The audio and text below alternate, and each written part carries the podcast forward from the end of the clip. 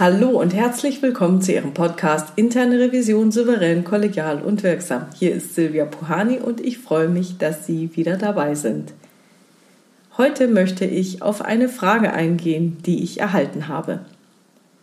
Hallo Frau Puhani, wir haben uns vor einiger Zeit im Rahmen eines Ihrer Seminare in Wien kennengelernt. Ich möchte Sie fragen, ob Sie Literaturtipps zu folgenden Themen für mich haben. Erstens, Risikobewertung von Feststellungen und Gesamtrisiko von Berichten. Zweitens Maßnahmenverfolgung. Hintergrund meiner Frage ist, dass meine Kolleginnen und ich unsere Prozesse modernisieren und verbessern wollen. So denken wir zum Beispiel darüber nach, die klassische Verfolgung der Maßnahmenumsetzung durch einen vermehrten Einsatz von Follow-up-Prüfungen zu ergänzen oder gar zu ersetzen. Über eine Rückmeldung würde ich mich freuen. Liebe Grüße aus Wien. Hier meine Antworten. Wahrscheinlich helfen Ihnen die Anforderungen der BaFin an Banken zu beiden Themen schon mal sehr viel weiter. Googeln Sie nach BaFin und MARISK, M-A-R-I-S-K und dann nehmen Sie das Dokument mitsamt den Erläuterungen und suchen nach der Stelle für die interne Revision und da werden Sie schon fündig werden. Kennen Sie außerdem interne Revision digital.de? Da können Sie vier Wochen ein kostenloses Probeabo abschließen.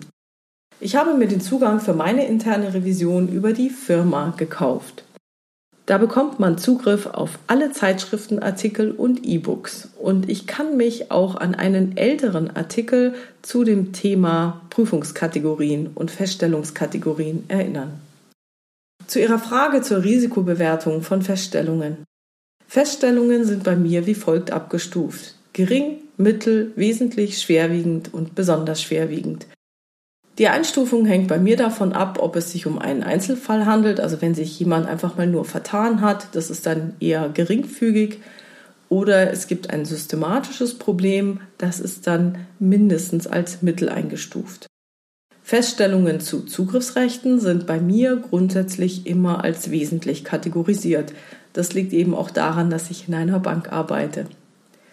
Ansonsten betrachte ich immer die Auswirkungen bezogen auf den Prüfungsgegenstand und auch darüber hinaus auf das gesamte Unternehmen.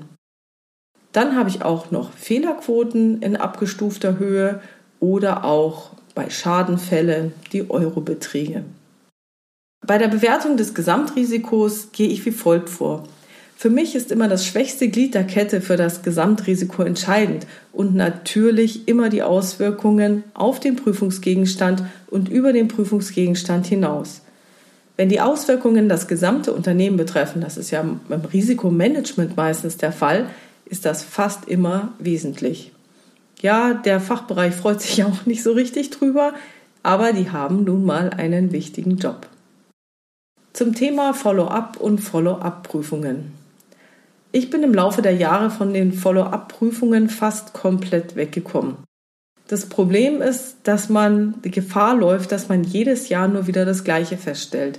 Und man kann dann Jahr für Jahr zwar die Kategorie der Feststellung hochstufen, aber irgendwann haben die Kategorien auch mal ein Ende. Und dann werden sie nicht mehr ernst genommen.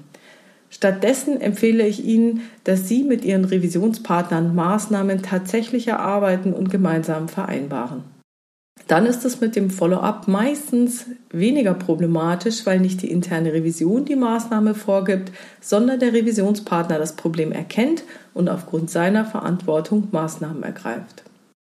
Aber bevor Sie das einfach so umsetzen, bitte ich Sie nochmal darüber nachzudenken, weshalb Sie denn diese Frage stellen.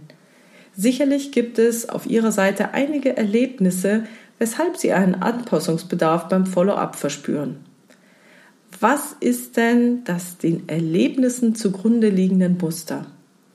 Also welches Muster steckt denn hinter all diesen Erlebnissen, die Sie haben? Was ist der Kern davon? Was zeigt sich? Und dann sollten Sie Ihr Vorgehen danach ausrichten, dass Sie sozusagen andere Auswirkungen bekommen, dass das Muster nicht mehr greift. Das, was hilfreich ist, verstärken Sie, was nicht hilfreich ist, da versuchen Sie etwas zu verändern. Ja, und das war's schon wieder für heute. Ich freue mich auf Ihre weiteren Ideen, Gedanken und Kommentare. die Sie mir entweder auf meiner Webpage oder in der LinkedIn-Gruppe Interne Revision souverän, kollegial und wirksam unter dem Post zu diesem Podcast hinterlassen können. Vielen Dank! Wenn Sie über neue Episoden, Hintergründe, Termine oder andere Neuigkeiten informiert werden wollen, dann tragen Sie sich gerne für meinen Newsletter auf www.puhani.com ein.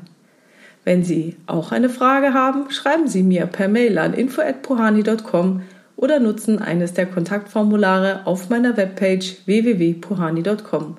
Wie Sie wissen, gibt es dort nicht nur eine offene, sondern auch eine anonyme Variante für Sie. Wenn es Ihnen gefallen hat, dann erzählen Sie Ihren Revisionskollegen von diesem Podcast und teilen ihn in Ihrer Community.